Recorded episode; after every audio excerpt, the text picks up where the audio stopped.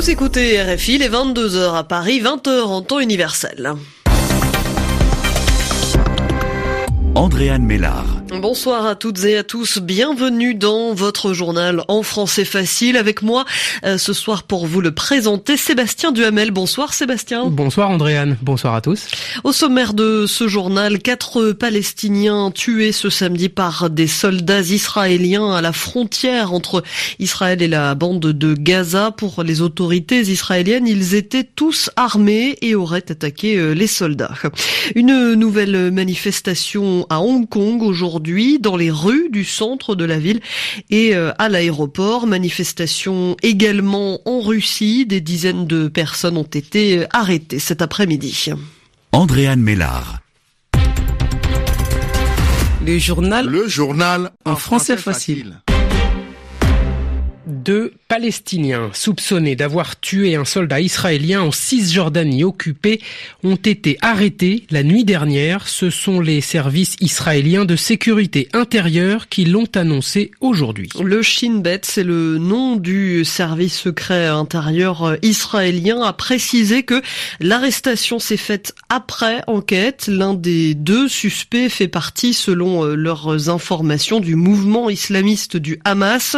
Les groupes armés euh, palestiniens n'ont pas revendiqué le meurtre du soldat. Ça veut dire euh, qu'ils n'ont pas dit être responsables de euh, la mort de ce soldat, mais ils ont estimé que c'était une réponse, je cite, normale à la destruction de logements palestiniens à la fin du mois de juillet. En parallèle, quatre Palestiniens ont donc été tués ce samedi par des soldats israéliens à la frontière qui sépare la bande de Gaza et Israël. Selon des soldats israéliens, ils auraient franchi la frontière et attaqué une patrouille israélienne. Explication Michel Paul. C'est un des plus graves incidents la frontière entre Israël et Gaza ces dernières semaines. Selon l'armée israélienne, des Palestiniens armés de Kalachnikov, de grenades à main et d'un lance-roquettes ont été repérés la nuit dernière alors qu'ils s'approchaient de la barrière de sécurité qui sépare Israël du territoire palestinien.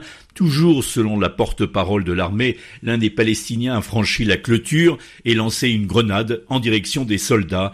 Les militaires ont alors ouvert le feu et tué quatre Palestiniens on indique que l'incident n'a pas fait de victimes côté israélien.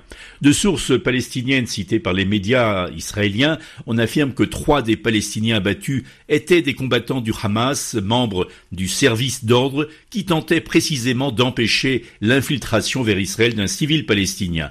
Et puis on indique également que peu après l'incident, les forces israéliennes ont frappé une position du Hamas près de la ville de Dir el-Balach, dans le sud de la bande de Gaza. Michel Paul, Jérusalem, RFI.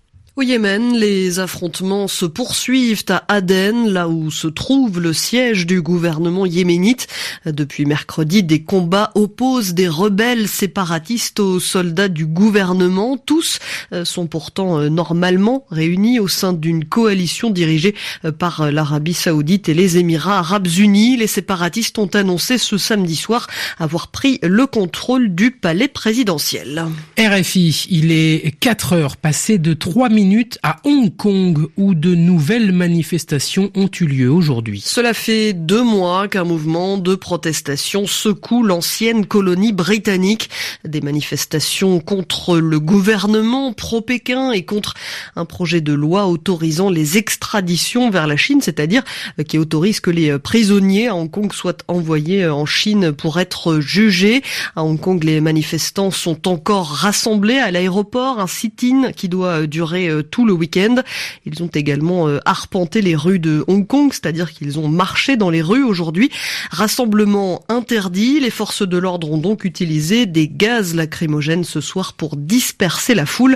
Notre envoyé spécial Christophe Paget était à cette manifestation dans le centre de Hong Kong. C'est une véritable forêt de parapluies pour se protéger de la chaleur qui s'est élancée de la gare routière de Taipo. Des milliers de personnes scandant Hongkongais bonne chance honte à la police que les manifestants accusent de violence et Carrie Lam va en enfer. Carrie Lam, la chef de l'exécutif hongkongais dont les manifestants demandent la démission. Mais comme l'expliquait l'un d'entre eux, de toute façon, la personne qui la remplacerait serait choisie par Pékin. Il nous faut des élections libres. La Chine était évidemment dans tous les esprits puisque Taipo est à 14 km à peine de la frontière chinoise. Plus au sud, samedi matin, c'était les familles qui manifestaient pour leur futur et ceux de leurs enfants. Là, c'était plutôt des jeunes avec leurs habituels t-shirts noirs. Et sur le bord de la route, un vieil homme qui était en larmes de voir toute cette jeunesse descendre dans la rue pour son avenir. La manifestation s'est terminée au bout d'une heure dans le calme. Quasiment tout le monde a pris le métro, car comme l'expliquait un manifestant, la marche étant interdite, personne n'avait pris son équipement de protection de peur d'être arrêté avec sur le chemin. Nous vivons sous une loi martiale de fait, affirmait un autre, puisque depuis plusieurs semaines, toutes les manifestations sont interdites, et de proposer de taper le gouvernement au porte-monnaie en organisant, comme lundi dernier, une nouvelle grève générale. Christophe Paget, Hong Kong, RFI. Des manifestations également en Russie. Aujourd'hui, des dizaines de milliers de manifestants étaient réunis dans les rues de Moscou afin de protester contre l'invalidation de plusieurs euh, dizaines de candidatures de l'opposition euh, pour les élections locales de septembre. Invalidées, cela signifie que leurs candidatures ont été considérées comme non réglementaires. Les forces de l'ordre ont arrêté des dizaines de personnes. La crise politique en Italie depuis que Matteo Salvini a rompu ce jeudi la coalition au pouvoir.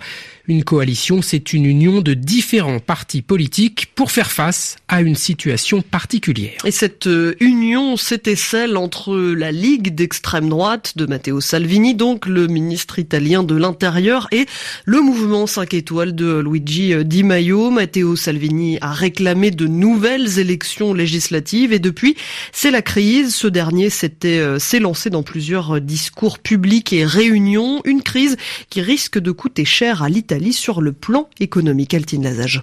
Les conséquences ont été immédiates hier sur le marché financier. La bourse de Milan a reculé de près de 2% et demi avec de fortes baisses des valeurs bancaires. La dette italienne a fait aussi les frais. Le taux d'emprunt à 10 ans a progressé de 30 points. La crise politique pourra provoquer une crise économique car les difficultés s'accumulent pour le pays. L'Italie, troisième économie de la zone euro, a connu une croissance nulle de son PIB sur les six premiers mois de l'année. Pour l'ensemble de 2019, les prévisions de la Commission européenne sont aussi pessimistes. Bruxelles prévoit une croissance de seulement 0,1%, tandis que certains experts anticipent même une récession de l'économie. Dans ce contexte, le chômage qui atteint déjà 9,7% de la population active pourra augmenter davantage. Autre problème, l'Italie affiche une dette colossale de 132% de son PIB, une charge importante pour l'économie.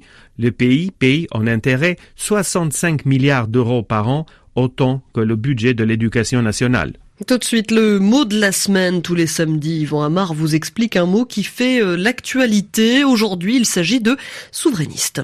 Le pape, tout récemment, dans une déclaration assez politique, a mis en garde contre les dangers du souverainisme et du populisme. Alors ces deux termes, souverainisme et populisme, n'ont pas le même sens, hein, mais ils désignent souvent des sensibilités politiques, des opinions politiques, des façons de voir et des familles politiques assez proches. Et ce mot, souverainiste, en tout cas en Europe, il apparaît assez récemment. Il est courant depuis la fin des années 90 et on l'a beaucoup entendu à cause des discussions sur la politique européenne. Les souverainistes, ce sont ceux qui se sont opposés à une politique européenne forte, à un pouvoir réel d'une Europe économique, mais plus encore d'une Europe politique. Et en fait, le mot est assez clair, hein, souverainiste. Il s'agit de ceux qui militent pour un État souverain. Et donc il s'oppose à un pouvoir qui serait au-dessus des États, un pouvoir supranational, puisque si un État est souverain, cela veut dire qu'il n'y a aucun pouvoir qui est au-dessus du sien. Et le mot a été popularisé par justement ceux qui sont de cette tendance. Les souverainistes s'appellent eux-mêmes des souverainistes. Et ça se comprend assez bien. Parce que avant, on parlait, et même depuis, on en parle encore, hein, de d'anti-européens ou d'eurosceptiques. Et ces mots sont quand même relativement négatifs. Euh, le mot eurosceptique se construit par rapport à cette idée d'Europe. Alors que si on parle de souverainiste, là, on a un mot qui s'affirme et qui est sûr de lui, un mot positif. Et on voit que le mot a pris, qu'il s'est imposé, puisque maintenant, même ceux qui s'opposent ou qui se méfient du souverainisme, comme le pape François, peuvent employer le mot. Yvan Amar, et c'est ainsi que se termine ce journal en français facile. Merci à vous de l'avoir suivi. N'oubliez pas que vous pouvez le retrouver sur notre site rfi.fr à la rubrique Savoir au pluriel.